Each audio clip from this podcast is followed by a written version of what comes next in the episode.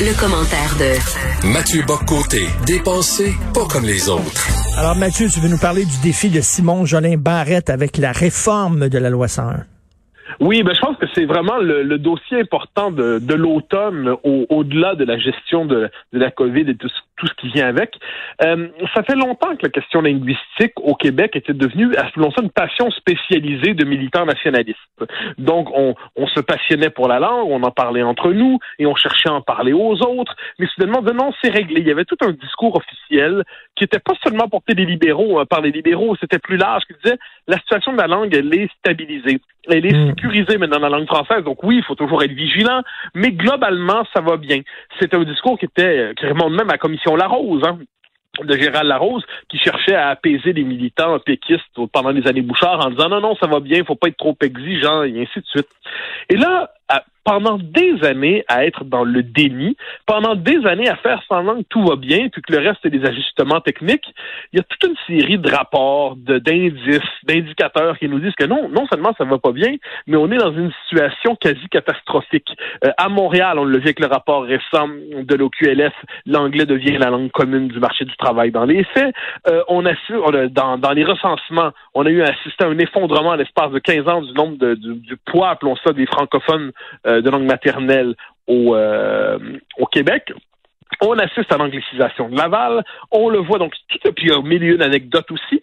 Donc là, c'est comme si on arrive, bon, avec toujours cette peur, comme dirait MacArthur, qu'il soit trop tard, mais on arrive avec cette sens, ce là il faut agir. Et, et Simon Jeanin Barrette euh, est un bon, il est bien vu d'en dire du mal, hein, parce que il y a eu les dossiers sur l'immigration qui ont plus ou moins été mhm. bien, gérés, mais c'est quand même lui qui nous a donné la loi sur la laïcité. Il a fait preuve d'un caractère assez incroyable pendant ça. Il s'est fait nazifier, fasciser, hitlériser, puis il a tenu tête. Et mhm. là, c'est l'autre grand défi, je crois, de sa carrière politique. Euh, S'il est capable de livrer une loi 101 qui, sans réussir à plaire, appelons ça à l'aile Mario Beaulieu du mouvement indépendantiste, mais n'est pas simplement une politique de, de compromis et de compromission pour plaire aux éditorialistes de la presse, s'il est capable d'avoir une politique ferme sur la langue qui réponde à cette situation dramatique qui est celle de l'anglicisation accélérée de Montréal et de Laval, s'il est capable d'agir là-dessus, eh bien là, il va devenir une figure politique majeure du Québec récent, du Québec actuel. Et pourquoi? Parce qu'il aura pris au sérieux ce défi qui est au cœur de notre condition nationale, la question de la langue, alors que tout un dispositif médiatique et idéologique cherche à nous décourager de prendre Et qu'est-ce que qu'est-ce que tu en penses, euh, O'Toole du Parti conservateur, qui dit qu'il n'y a pas de problème, lui, à ce qu'on applique euh, la loi 101 aux entreprises de juridiction fédérale? Ben là, franchement, ça, c'est un changement. On va voir jusqu'où ça va. De, mémoire, le NPD y était favorable aussi. Là, les conservateurs, qui ont, là, eux, la possibilité de former le gouvernement, nous disent qu'ils sont prêts à tendre la main.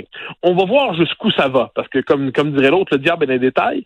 Mais là, il y a une ouverture à ça. Donc, si le bloc, plus les conservateurs, plus le NPD porte ça à Ottawa, eh bien, il est possible que cette euh, revendication se normalise. Et ça, qu'est-ce que ça voudrait dire? Ça voudrait la construction, étape par étape, d'un petit statut particulier pour le Québec dans la fédération. Euh, c'est pas, ça remplace pas l'indépendance, mais c'est au moins dans un contexte où l'indépendance n'est pas à veille de se faire, ça permet au moins d'assurer, euh, on pourrait dire, ça permet de créer une survie, les conditions d'une survie temporaire. Et ça, Erin O'Toole, on va voir jusqu'où il va, mais pour l'instant, il a manifestement décidé de renouer avec ce que j'appelle la stratégie nationaliste du Parti conservateur. Mmh. Le Parti conservateur ont deux stratégies possibles au Québec. Ils ont la stratégie de la droite, j'appelle ça, donc autour de Québec, on construit un noyau de députés de droite, 12, 13, 14 députés, très ancrés dans le conservatisme, dans la droite. Et euh, c'est la stratégie euh, Harper, Deltel et ainsi de suite. Mais il y a aussi la stratégie Mulroney, qui est la stratégie on tend la main aux nationalistes québécois. On va dire que c'est nous les vrais nationalistes au Québec. Alors c'est plus facile quand euh, quand il n'y a pas le bloc dans le portrait, mais le fait est que là les conservateurs semblent vouloir dire on va être les nationalistes québécois qui peuvent gagner à Ottawa. Euh, si j'étais François Blanchette en ce moment, je m'inquiéterais parce que ce discours-là peut trouver de l'écho, surtout si O'Toole réussit à dire en plus, je compte sur vous pour renverser les libéraux. S'il réussit à conjuguer en le vrai nationaliste, c'est moi, et pour battre les libéraux, c'est moi, là, il y a beaucoup d'électeurs qui pourraient se dire, c'est peut-être intéressant ce qui se passe par là. Mais il faut aussi, comme citoyen, comme Québécois, euh, défendre notre langue aussi, ne pas seulement pelleter ça dans la cour du gouvernement c'est aussi notre responsabilité. Nous pouvons voter avec nos pieds. Oui, mais ça, je trouve. Alors, je suis d'accord avec toi, évidemment, on a tous une responsabilité individuelle dans ça, mais je trouve qu'on il y a quelque chose là-dedans d'un peu pernicieux, c'est-à-dire le, en dernière instance, on est en Amérique du Nord. La, simple dynamique de la responsabilité individuelle ne peut pas suffire pour assurer la survie d'une collectivité de langue française en Amérique du Nord. Il y a une responsabilité de l'État. Et que les individus fassent leur rôle, qu'ils se tiennent debout, qu'ils s'achètent une colonne vertébrale, qu'ils apprennent à pas avoir peur de déplaire, tout ça, oui, il faut le faire. Mais il faut aussi, je crois, que les institutions jouent leur rôle. L'État du Québec, dans les faits en ce malgré la loi 101, est un État bilingue. Hein, qu'on se compte pas l'histoire, euh, François Côté Guillaume Rousseau ont écrit un livre très important là-dessus sur le fait que le français, oh oui, c'est la langue officielle, mais dans les faits, l'État québécois est bilingue. On peut avoir accès aux services dans les deux langues, pas seulement si on est de la minorité historique anglaise, on peut avoir accès aux services dans les deux langues on peut, au Québec, dès qu'on quitte le secondaire, eh bien, c'est le, on retrouve ce qu'on pourrait appeler le Bill 63 de Jean-Jacques Bertrand.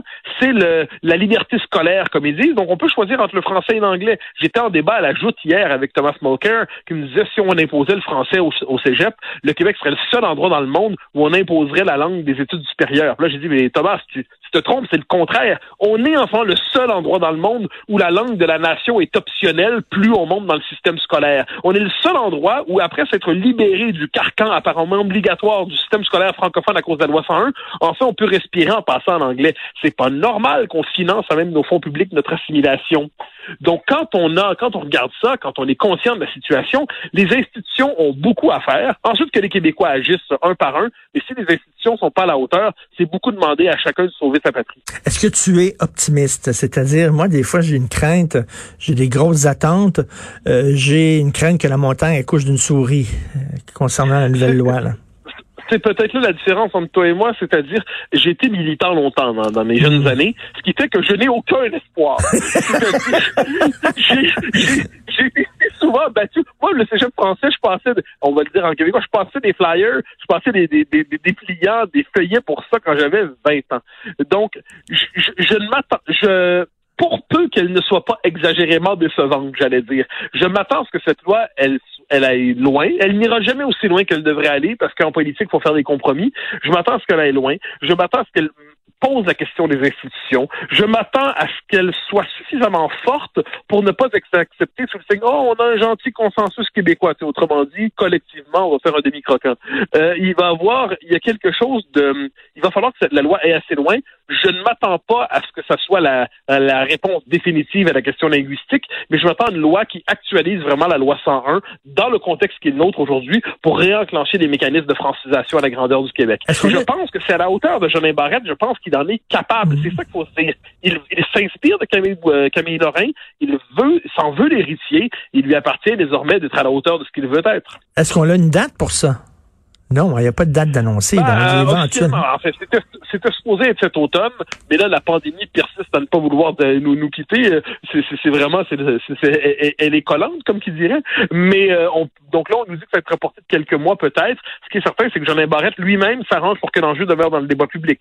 Fin août, il publie une lettre dans le Devoir où il dit cette loi-là sera très importante. Là, il fait une autre sortie hier. Donc manifestement, c'est mon Jean Barrette en ce moment veut qu'on n'oublie pas sa loi. Donc est-ce qu'il se bat pour l'imposer cet automne. Moi, ce que j'entends, c'est que ça viendra pas cet automne, mais, euh, mais ça se peut que j'entende mal aussi. Mais ce qui est certain, c'est que lui veut à tout prix que le sujet ne quitte pas l'actualité. Ben, merci, je te laisse passer tes flyers. au, plaisir. salut, salut Mathieu.